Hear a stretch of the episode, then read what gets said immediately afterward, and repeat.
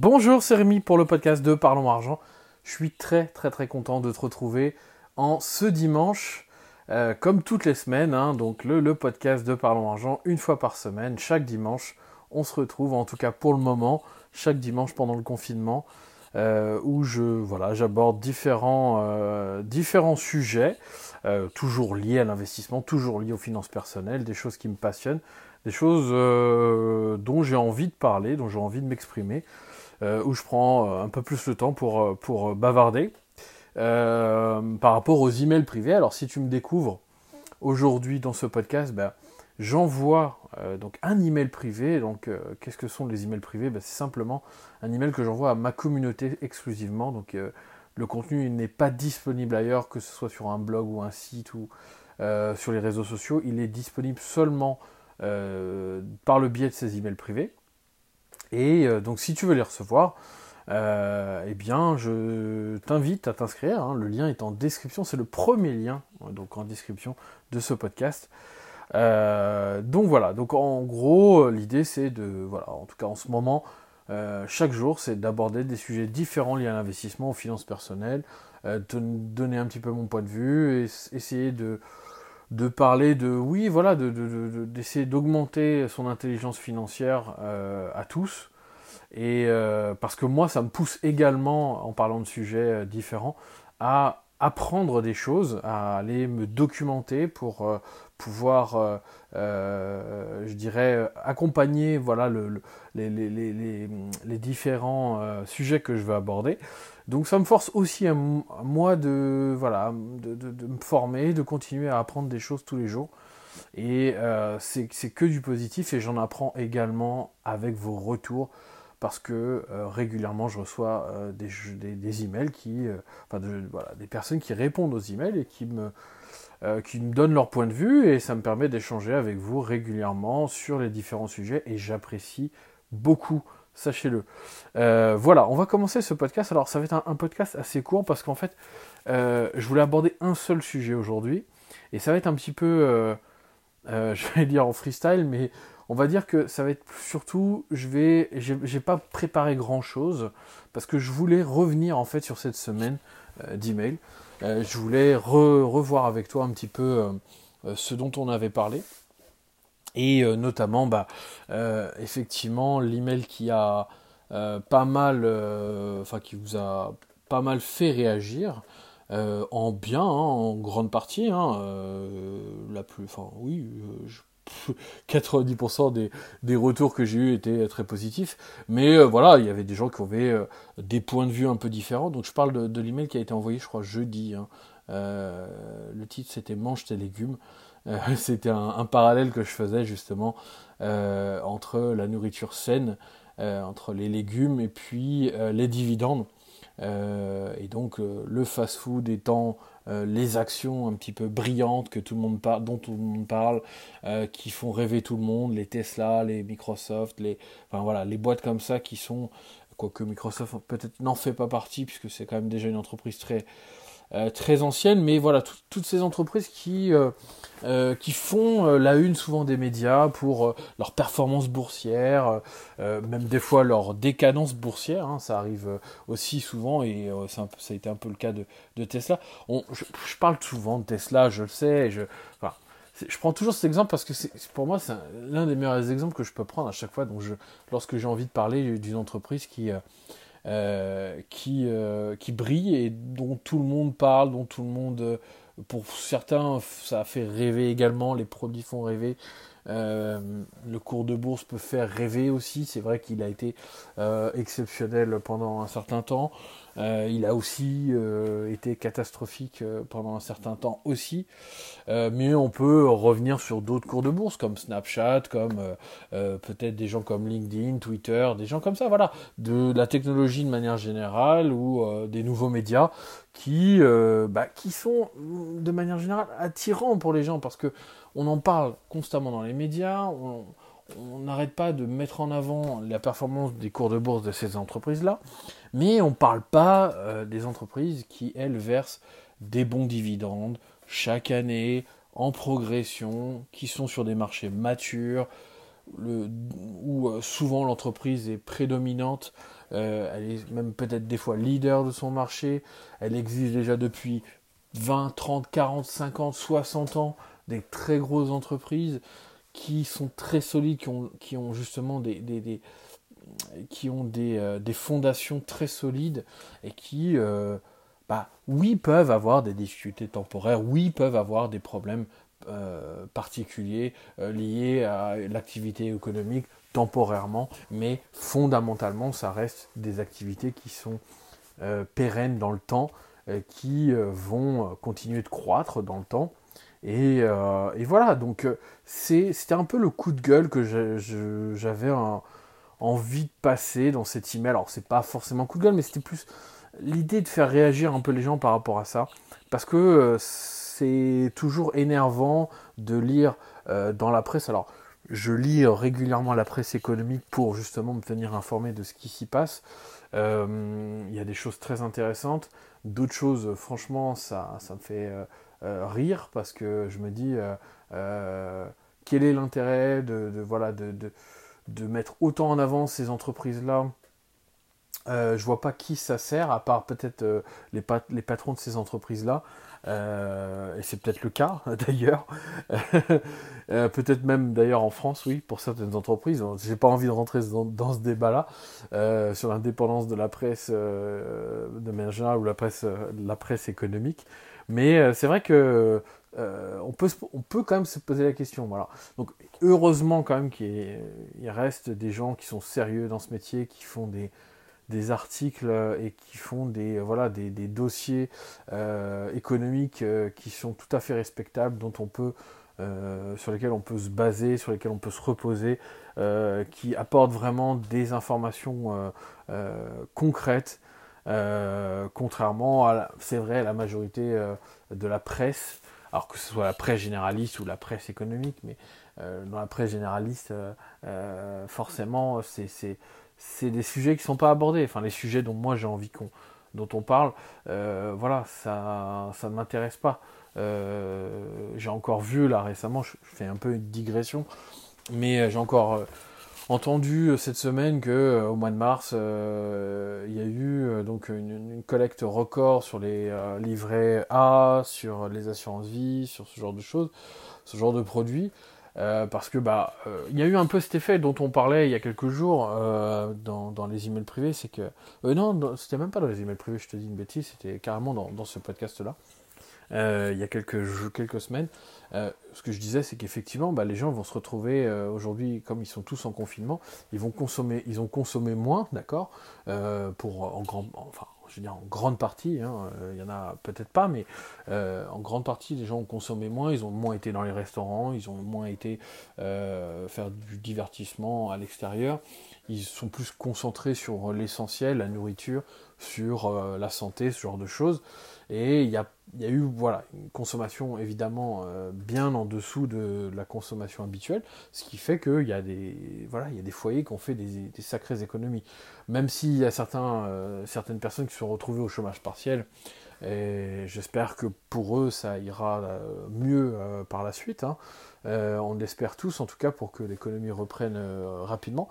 Mais je me dis que voilà, il y a quand même, ils ont, de manière générale, ça a bien montré que les Français euh, ont profité de cette opportunité pour épargner, pour euh, se dire bon bah je vais prendre cet argent, je, cet argent, je vais le mettre sur un compte séparé parce que je veux le préserver pour plus tard. Je me dis alors il y a plusieurs hypothèses. Hein. Il peut y avoir l'hypothèse de je le prends, je le stocke sur le livret A parce que j'ai peur du lendemain. Je me dis est-ce que euh, je vais avoir le même pouvoir d'achat dans les prochaines semaines ou prochains mois. donc je le mets en, disponibilité, pour plus tard, euh, au cas où justement j'ai des euh, baisses de revenus dans les prochains mois, ce qui n'est pas improbable non plus. Euh, je tiens quand même à le redire, on ne sait pas totalement vers où on va encore, et personne, franchement, personne peut dire, et, moi le premier, comment ça va se passer. on peut faire des scénarios, on peut essayer d'anticiper, on peut essayer, mais on sait tous, ça se passe jamais comme on l'imagine parce que on maîtrise pas tous les facteurs et, et de toute manière, comme euh, j'en ai, j'ai pu en parler dans, dans un des emails, je crois que c'était bah, celui de vendredi, euh, eh bien, euh, voilà, personne peut prédire ça, personne peut, euh, peut anticiper ce genre de choses, et ça serait vraiment bête de ma part de dire voilà, ça va se passer comme ça, voilà, ça va se passer comme ça. Non, voilà, et ni toi ni moi ne pouvons l'anticiper. donc moi, c'est pas, voilà, c'est là-dessus, c'est clair que ça ne m'intéresse pas effectivement de savoir à court terme euh, comment ça va se passer, parce que de toute manière, euh, moi, je vis sur le long terme et je pense que une bonne stratégie, et je vais y, venir juste après, je suis en train de, euh, digresser un peu sur d'autres sujets, mais c'est finalement, je pense, la meilleure stratégie qu'il faut avoir. Il faut arrêter de se distraire d'autres choses. Alors je reviens juste sur l'épargne, simplement pour dire effectivement que, ben voilà, les gens, euh, le scénario 1, c'est de dire, voilà, je vais avoir moins d'argent probablement après, donc je vais stocker une partie de ce que je dépense pas aujourd'hui, donc euh, euh, ça me permet de prévoir peut-être pour l'avenir. Et en même temps, bah, si ça va bien, peut-être que effectivement, je pourrais l'utiliser pour investir. Mais je pense que les habitudes sont dures et je pense que beaucoup de personnes vont laisser, pardon, excuse-moi, vont laisser cet argent sur les livrets A et ne vont pas l'investir, ne vont pas utiliser cette opportunité parce qu'il faut le dire, c'est quand même une opportunité euh, parce que bah, c'est pas tous les jours qu'on peut faire des économies parce qu'on est tous euh, tentés et c'est normal euh, par des divertissements, par des sorties entre amis, par des choses de la vie, parce qu'on a envie de se faire plaisir, parce que la vie c'est ça aussi, et c'est tout à fait normal. Mais c'est une opportunité de déplacer cet argent qu'on n'a pas dépensé euh, vers justement potentiellement un effort d'épargne supérieur et qui peut, euh, bah, si aujourd'hui toi tu n'as toujours pas encore vraiment constitué ton épargne, tu n'as toujours pas vraiment investi ton argent sur le long terme, bah, de, de, mettre un coup de boost euh, d'utiliser ce potentiel euh, d'argent que tu pensais pas avoir, que tu n'imaginais pas pouvoir économiser en 2020, tu vois, parce que on, se dit tous, voilà, on va essayer d'économiser, enfin, on va essayer, il faut pas essayer, il faut le faire évidemment. On va économiser chaque mois à peu près 200, 300 euros, j'en sais rien. Enfin, chacun fait comme il le peut, évidemment, suivant ses moyens, suivant euh, euh, ses, dépenses. Et euh, on va économiser voilà, 100, 200, 300 euros. Et on se dit toujours, bah, j'aimerais bien faire plus, je ne sais pas comment faire. Le seul moyen de faire plus, c'est évidemment de gagner un peu plus. ça me permettrait d'épargner encore. Mais là, on a cette opportunité, on a pendant deux mois quasiment, euh, tous étaient confinés où on a dépensé moins d'argent et moi je le vois considérablement sur euh, mes finances, ça, joue énormément. Donc je me dis, bah voilà, cette opportunité de stocker encore plus d'argent, mais c'est euh, parfait pour pouvoir justement relancer, relancer cette, cet investissement, cet effort d'investissement, cet effort d'épargne qui est nécessaire. Donc si toi par exemple aujourd'hui, bah t'as pas de euh, t'as pas du tout de comment dire t'as pas énormément d'épargne bah, c'est une opportunité de, le faire euh, c'est important comme je le dis tout le temps d'avoir une épargne de sécurité avant de penser à quoi que ce soit d'autre d'accord? Cette épargne de sécurité bah, justement elle peut euh, en temps de crise en temps plus sombre euh, être utile pour faire face à des difficultés parce qu'aujourd'hui, tu es chez toi, euh, tu as cette épargne de sécurité, donc plusieurs mois de salaire.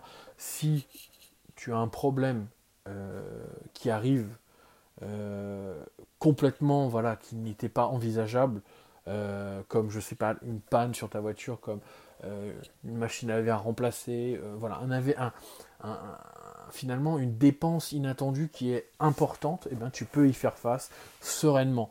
Et une fois que tu auras fait cette dépense, tu reconstitues cette épargne.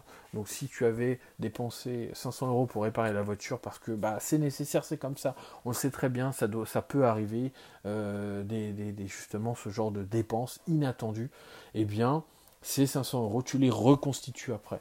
Voilà. Donc une fois que tu as cette épargne de sécurité, après tu peux envisager de faire autre chose. Parce que euh, il ne faudra pas toucher à l'argent que tu vas investir. L'argent que tu investis dans des actions, dans euh, d'autres produits d'épargne, je ne sais pas, des SCPI, tu vas placer de l'argent pour de l'immobilier, ce genre de choses. Mais à un moment donné, non, il ne faudra pas y toucher, il ne faudra pas revenir sur tes positions c'est de l'argent que tu vas placer sur le long terme. Et c'est la seule et unique façon d'avoir des résultats, c'est de surtout pas toucher à cet argent pendant un, temps assez long pour que cet argent continue de croître, enfin de faire croître ton, patrimoine, ton capital. Voilà. Euh, je voulais revenir effectivement sur euh, donc euh, l'idée d'investir sur le long terme et d'investir aujourd'hui. Tu vois. Parce que c'était un peu le débat que, j'ai que j'ai eu avec certains d'entre vous, de dire au final, est-ce que c'est le bon moment d'investir? Est-ce qu'aujourd'hui c'est le bon moment d'investir? Je ne sais pas si c'est le meilleur moment d'investir. Il y a une chose que je suis certain, c'est que c'est un meilleur moment qu'il y a six mois. Voilà, je, le dis clairement. tous ceux qui sont entrés euh, sur le marché il y a six mois, voire il y a un an, euh, quand les marchés étaient au plus haut, bah, franchement, je suis désolé, je les plains, je les plains.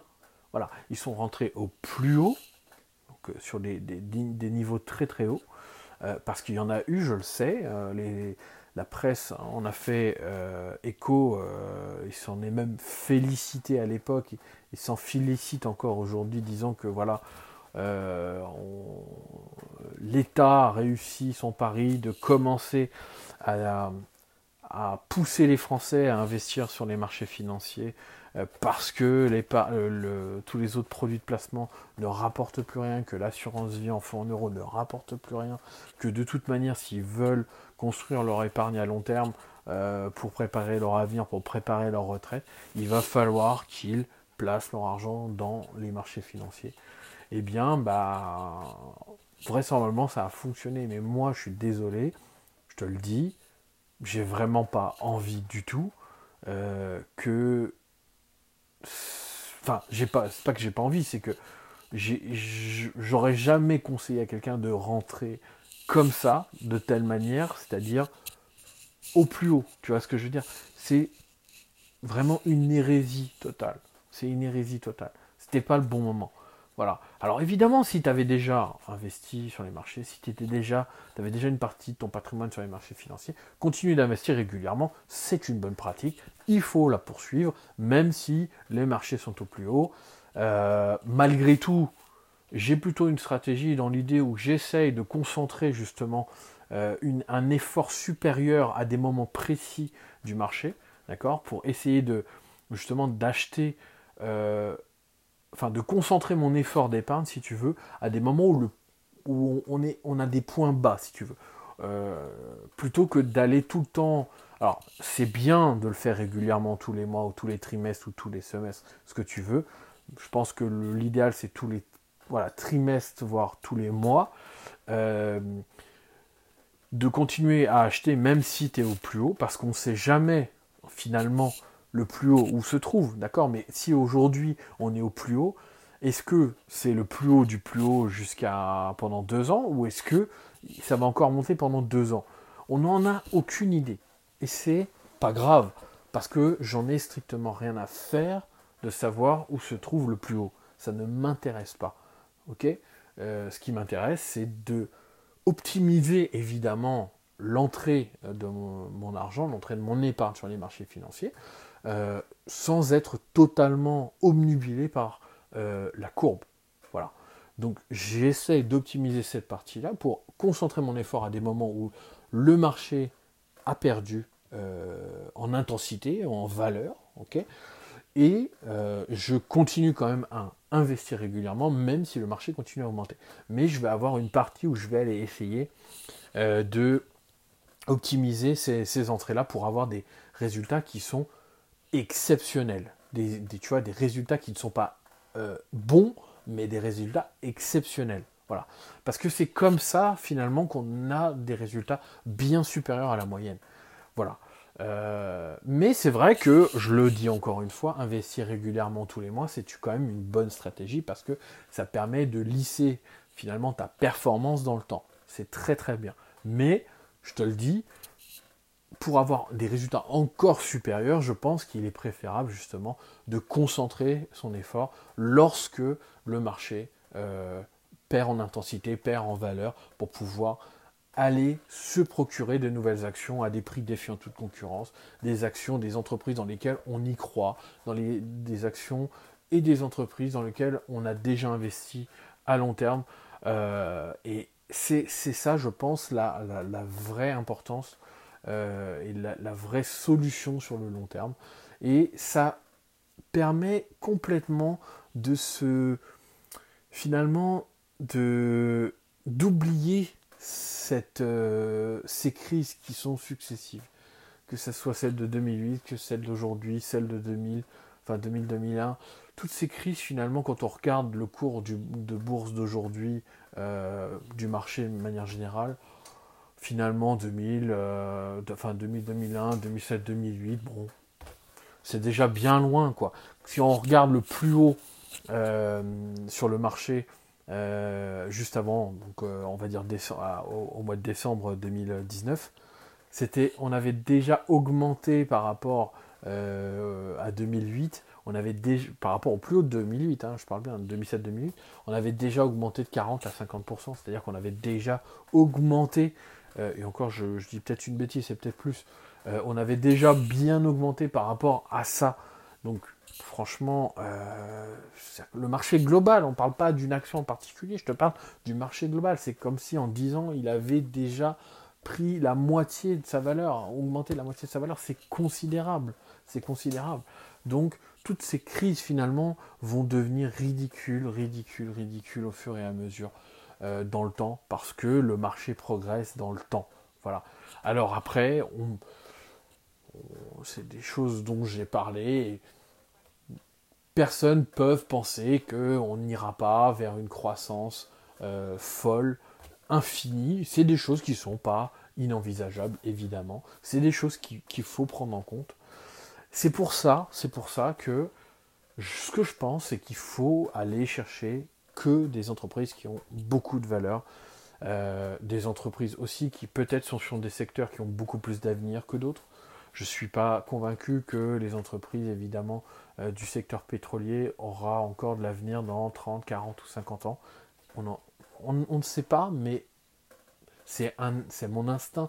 J'irai probablement pas mettre une grosse partie de mon patrimoine sur ces entreprises-là, même s'il y a des entreprises qui ont des bonnes rentabilités, qui offrent euh, de belles perspectives, qui versent de bons dividendes. Je pense qu'il faut faire attention quand même à ça. Même si c'est vrai, c'est attrayant, euh, c'est quand même des très grosses entreprises, mais tout de même, je pense qu'il faut, euh, faut y réfléchir à deux fois lorsqu'on investit sur ce, sur ce genre de, secteur d'activité. Donc il faut aller sélectionner, je pense, les bons secteurs d'activité, les secteurs d'activité dans lesquels on y croit, les secteurs d'activité comme moi j'aime bien appeler intemporels, même si ça ne veut pas dire grand-chose, tu vois. Mais j'en ai... Je, m'en ai fait ma propre définition qui me sert finalement euh, à aller faire mes choix. Euh, et chacun peut définir sa stratégie de cette manière-là. Euh, il n'y a pas forcément une stratégie meilleure que l'autre. Peut-être que en ayant tout à fait des actions différentes que celles que j'ai dans mon portefeuille, tu auras les mêmes résultats que moi ou tu auras des meilleurs résultats. le plus important, c'est d'être à l'aise complètement avec ce qu'on fait, de savoir ce qu'on fait, de connaître un minimum, attention je ne dis pas d'être l'expert, mais de connaître un minimum l'activité des entreprises dans lesquelles on investit, de savoir ce qu'elles font, quels sont ses clients, quels produits elles vendent. Euh, c'est le B.A.B.A. je pense, euh, de n'importe quel investissement.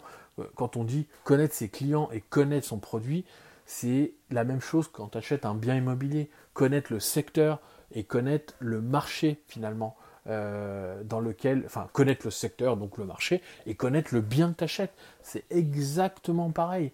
Donc les gens qui te disent oui, la bourse ça me fait peur pour tout un tas de raisons, l'immobilier, certes, ça peut être une, euh, également une bonne alternative, et je, ça fait partie aussi de ma stratégie à long terme. Attention, je l'ai toujours dit, je ne suis pas focalisé à 100% sur la bourse.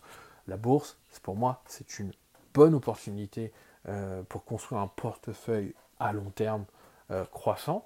Mais évidemment, l'immobilier, c'est bien aussi. Mais l'immobilier, il y a également des risques.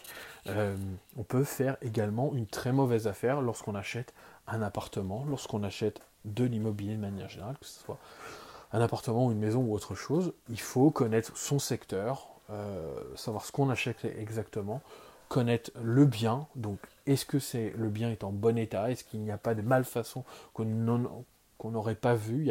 on voit tellement de gens qui euh, achètent euh, de l'ancien, que ce soit des appartements ou des maisons anciennes, et qui s'aperçoivent de choses après, qui alourdissent la note et qui finalement font baisser la valeur du bien acheté initialement.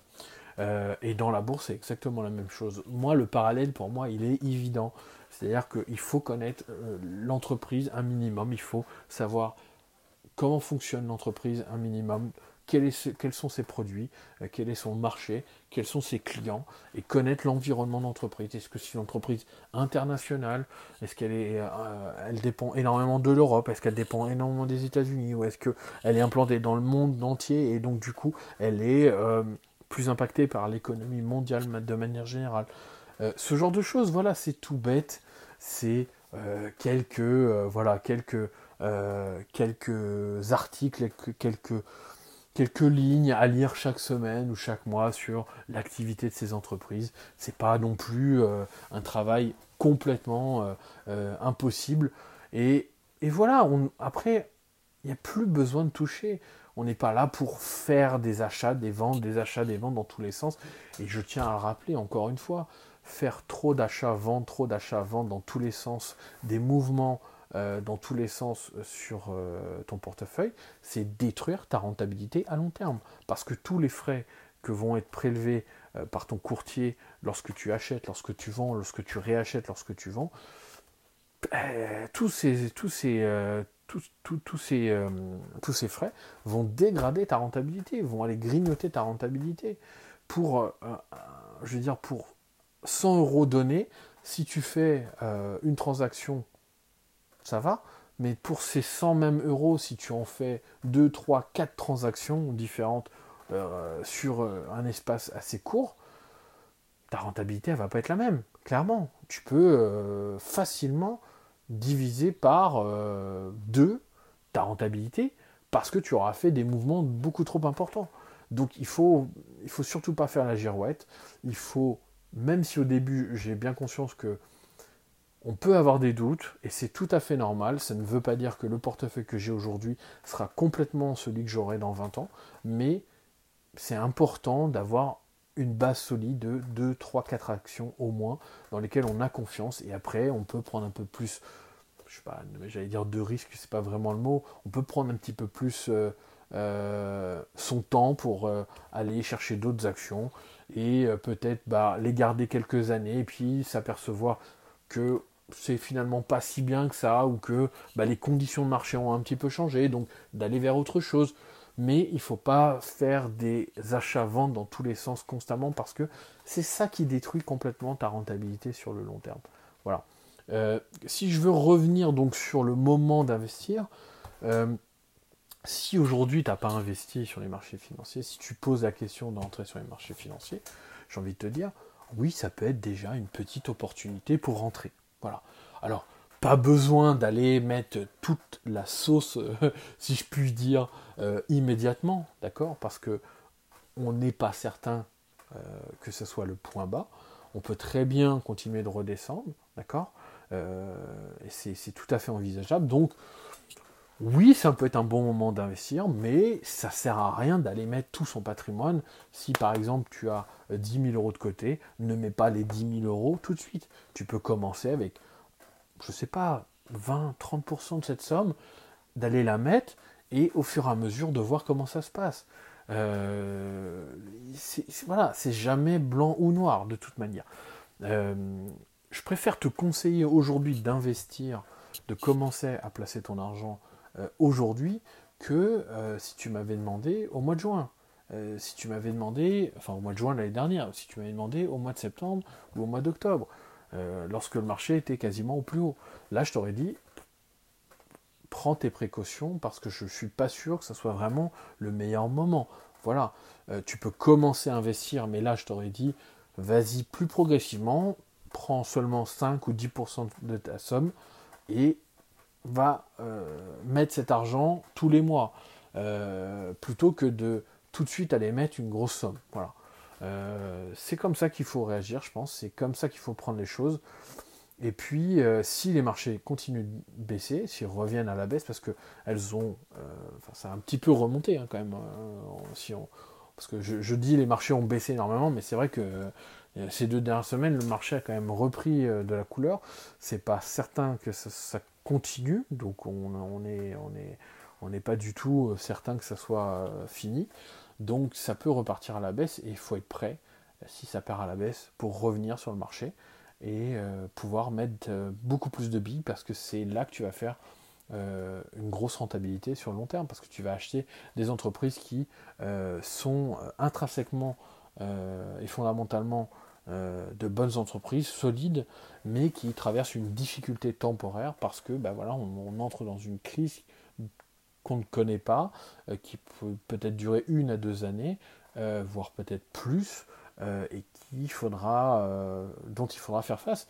Et puis, on le sait tous, il y a aussi des secteurs d'activité qui bronchent un peu moins que d'autres, notamment bah, la distribution, enfin le, secteur de, l'alimentaire, ce genre de choses. Enfin, voilà, il y a plein de secteurs qui peuvent aussi bénéficier de cette période. pas bénéficier, mais en tout cas être moins impacté par cette période.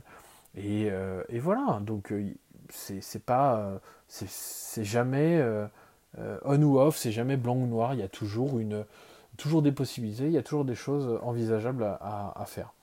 je réfléchis un petit peu si j'avais autre chose à, parler par rapport à tout ça. Donc c'est pour ça que pour moi, si tu veux, il ne faut pas se préoccuper du court-termiste. Il ne faut pas se préoccuper de ce qui se passe en ce moment. Euh, il ne faut pas se dire, voilà, aujourd'hui, euh, voilà, on va rentrer dans une crise, il faut commencer à vendre ses positions parce qu'on ne sait pas. Euh, tous les gens qui, ont, qui se sont précipités à vendre leurs actions en 2007-2008 et qui ont contribué au fait que les marchés continuent de baisser aussi fortement, ben voilà, ils s'en mordent sûrement les doigts aujourd'hui parce que leur patrimoine, il aurait il aurait grossi euh, considérablement. L'espace de 10 ans, il aurait été doublé. Euh, il ne faut pas se leurrer. Donc euh, je pense que c'est, c'est un petit peu dommage de, voir les choses de cette manière-là. Le plus important, c'est d'être régulier dans sa manière d'investir. d'être régulier, de, comme je dis, concentrer plus d'efforts lorsque justement on a des périodes de baisse comme celle-ci. et c'est là que ça fera la différence finalement. Euh, c'est très très très important de, le prendre en compte et de ne pas l'oublier. Donc il faut, jamais, il faut toujours avoir une cartouche euh, finalement de, libre pour pouvoir euh, tirer. Euh, donc, euh, et c'est ce genre de moment, si ça fait plusieurs années que tu investis sur les marchés, j'espère que tu as profité de cette période pour bah, racheter des actions euh, à des prix, quand on revient à des prix de 2017 ou 2018, moi je suis très heureux. Comme je le disais dans, dans, un des emails cette semaine, je suis très très heureux, ça me fait plaisir.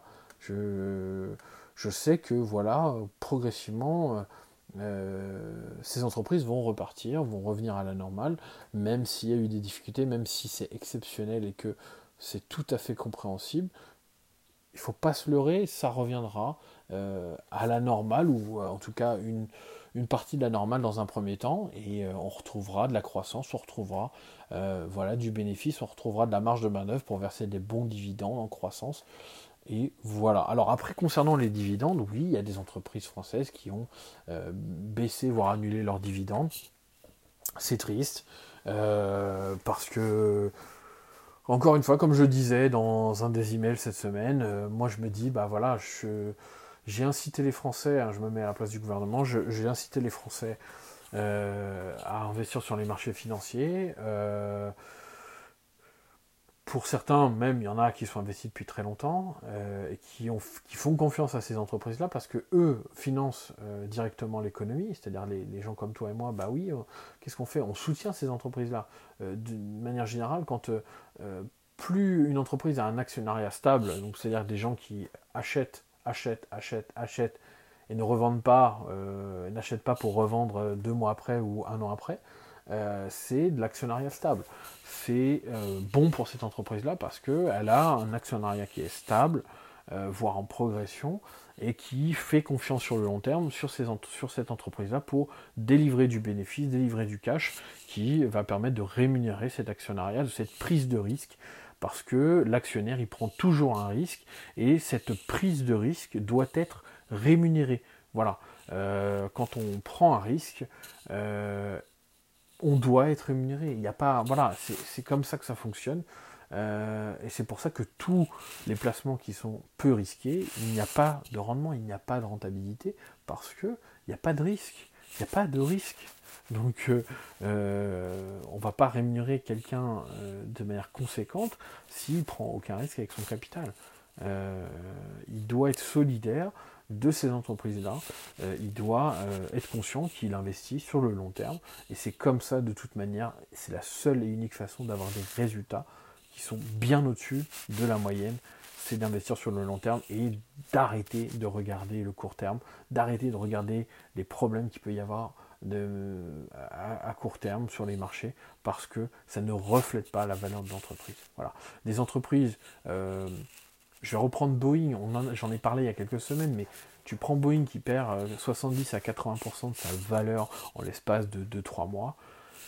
Est-ce que ça reflète vraiment, si tu penses, la valeur de l'entreprise? C'est quand même fou, on est d'accord. Je veux dire, euh, Boeing, ça reste, voilà, euh, soit la première, soit la deuxième société qui fabrique des avions en alternance avec Airbus. C'est des mastodons en termes d'emploi, c'est des mastodons en termes de chiffre d'affaires.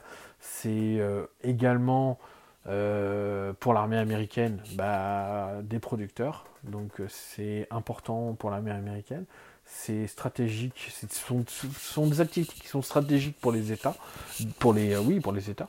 Donc du coup, euh, est-ce que vraiment euh, une entreprise comme Boeing qui perd 80% de sa valeur en quelques mois, ça reflète vraiment la valeur de cette entreprise Je pense que mon silence veut dire beaucoup. Mon silence veut simplement dire que oui, cette entreprise, n'a pas euh, aujourd'hui, la valeur de cette entreprise ne représente pas la vraie valeur de cette entreprise, ne représente pas les brevets de cette entreprise, ne représente pas le marché de cette entreprise qui est considérable, euh, ne représente pas non plus la, confiance euh, que peuvent avoir les clients envers cette entreprise. donc, même si cette entreprise rencontre des difficultés, alors, elle rencontre des difficultés liées à un programme d'avion qui ne fonctionne pas et qui coûte énormément d'argent. Oui, ça arrive. Euh, euh, Airbus n'est pas en reste non plus. Hein, elle n'a pas toujours été euh, en pleine forme. Elle est aussi en crise bah, parce que bah, voilà, il y a des grosses incertitudes sur le marché de l'aviation à court terme et à moyen terme.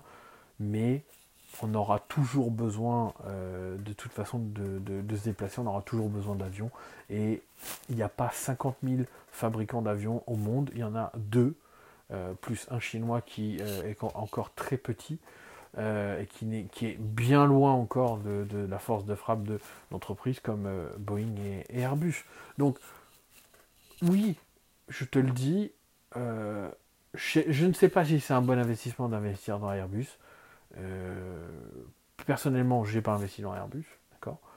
Mais je me dis, ça ne reflète pas la valeur de cette entreprise-là, et euh, je ne serais pas surpris que cette entreprise reprenne 20, 30, 40, 50% de la valeur qu'elle a perdue euh, dans les prochains mois, les prochaines années, parce que c'est incohérent avec, je te le dis encore une fois, avec la valeur fondamentale de cette entreprise.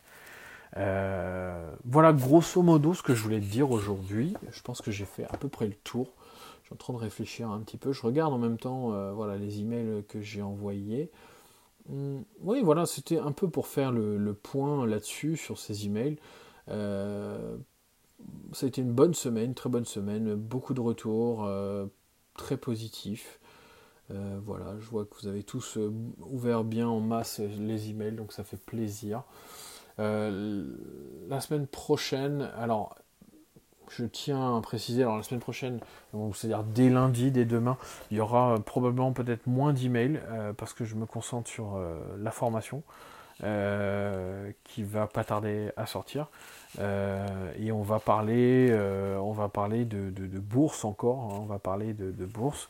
et plus particulièrement, on va parler de d'optimiser justement ces points d'entrée, de regarder comment on peut faire pour avoir des meilleurs résultats, euh, tout en ayant le même capital. Comment on peut faire justement pour, tout optimiser, pour faire en sorte qu'on ait des résultats exceptionnels et qu'on n'ait pas simplement de bons résultats. Et donc euh, je travaille là-dessus pour, euh, pour pouvoir vous apporter le meilleur contenu, des choses que évidemment j'ai déjà testées et que je veux vous transmettre.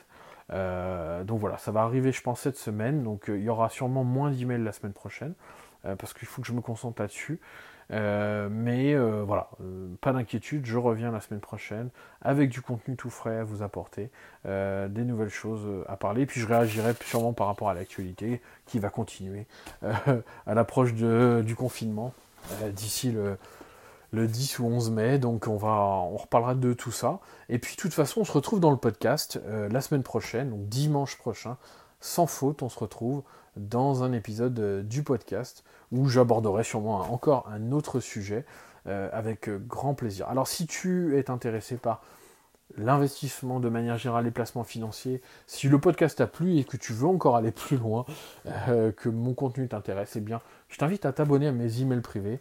Qu'est-ce que sont les emails privés? C'est un email donc hebdomadaire. Non, c'est un email euh, journalier en ce moment euh, que j'envoie donc à l'ensemble de ma communauté. Donc euh, le contenu est disponible que par, par le biais de cet email. Il n'est pas disponible sur un site ou un blog ou je ne sais quoi sur les réseaux sociaux. Il est disponible que dans, cette, dans cet email là. Donc j'envoie un email quotidien où je parle de placement financier, de mes placements, d'investissement de manière générale, d'immobilier. Je parle de bourse, d'actions, de dividendes, de tous ces sujets qui me passionnent. Et euh, voilà, donc si tu veux t'abonner et recevoir le prochain email, comme je le disais, eh bien le lien est en description, sinon tu vas sur la page email au pluriel.parlons-argent.fr.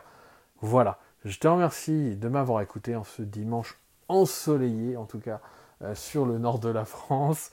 Euh, voilà, je te souhaite une bonne fin de journée et je te dis à la semaine prochaine pour de nouvelles aventures. Allez, à bientôt, ciao